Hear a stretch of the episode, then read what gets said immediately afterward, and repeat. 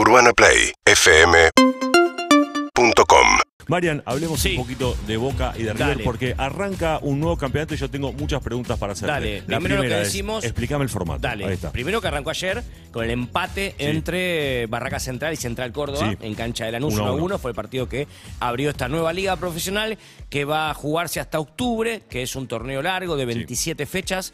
Porque son 28 equipos, o sea, jugás una rueda, Claro. no ida y vuelta porque no dan los tiempos, así que son 27 fechas. El que sume más puntos obviamente va a ser el campeón. Venimos de un formato de copa con dos zonas, cuarto de final, semifinal y final. Acá es todos contra todos en una rueda, con seis fechas entre semana, porque el calendario es muy apretado, porque hay que terminar en octubre, porque se viene el Mundial, y el que suma más puntos va a ser el campeón. La fecha, Claro. como decíamos, comenzó ayer y tiene muy buenos partidos en la jornada de hoy, de mañana y también del próximo lunes. Si hablamos de Boca, que mañana va a recibir a las 19.30 a Arsenal, lo que contábamos antes cuando hablamos de Copa Argentina, la idea de Batalla es rotar, hacer poner un equipo alternativo y guardar los mejores jugadores para el próximo miércoles. Claro. El probable de Boca será con García, con Weigand, Figal, Gastón Ávila y Agustín Sandes, Medina Rolón y Aaron Molinas, Ezequiel Ceballos, Luis Vázquez y Sebastián Villa. Por eso, sacando el caso de Villa, el resto son los jugadores que habitualmente rotan el equipo de. Bataglia, no es lo mejor, porque repetimos, Boca tiene un calendario apretado, nueve partidos en un mes entre torneo local, Copa Argentina y Copa Libertadores, por eso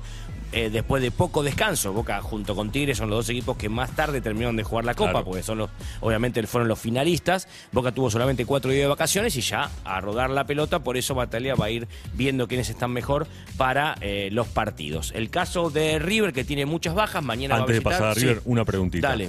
Eh, era un secreto a voces, pero ayer lo confirmó. Sí. Tevez se retiró. Sí. Es así, ¿no? Lo dijo ayer en el programa de Fantino, uno de sus amigos que tiene en Sí. el periodismo y que, que siempre le da entrevistas y es muy bueno escucharlo a Carlos Tevez. Ayer confirmó algo que todos nos dimos cuenta Sí, que claro. se retiró, que Sí, nunca de hecho, viste que en la semana hubo eh, videos circulando de él jugando con sus amigos en Fuerte Sí. Apache.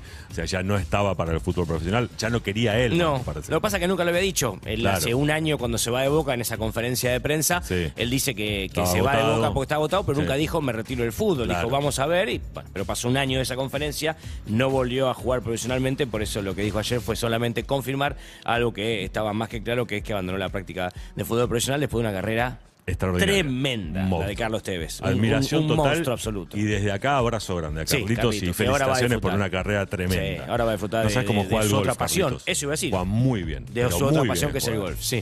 La- a ver, la realidad, todo atleta extraordinario, Carlitos, sin dudas, es uno, tiene facilidad para los Sí, deportes. claro. Pero el golf es muy específico. Hay jugadores que son extraordinarios, deportistas de lo que sea, y en el golf No. no dan pie con bola. El que está Carlitos- empezando es el Kun Agüero también. el Kun Agüero también, pero Carlitos la rompe toda. Sí, Juega mirá realmente vos, muy bien. sí. mirá vos, así que bueno, muchos éxitos a Carlitos en lo, en lo que viene ahora, que es fuera de, de la vida profesional. Pasemos a Decíamos, River. juega mañana visitando a Defensa y Justicia, tiene muchas bajas el equipo Gallardo, entre cinco jugadores que fueron convocados para sus selecciones en esta fecha FIFA. Hablamos de Armani Álvarez que está con Argentina, Pablo Díaz que está con Chile, David Martínez que está con Paraguay y Nicolás Cruz que está con Uruguay. Y además los lesionados, Peña Viafore, Casco, Juanfer Quintero, Matías Suárez, Robert Rojo, o sea, muchas bajas para comenzar el torneo. River no va a jugar por Copa Argentina, se especula eh, de acá hasta va a empezar la Copa Libertadores. El probable entonces sería con Centurión, con Mamana, con Maidana, con González Pires y con Elías Gómez, Enzo Pérez, Enzo Fernández, Santiago Simón, Palavecino, Barco y Brian Romero sería el 11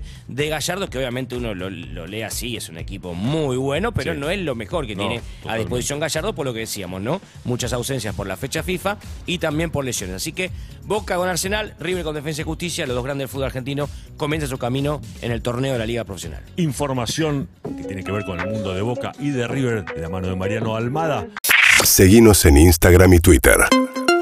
arroba Urbana Play FM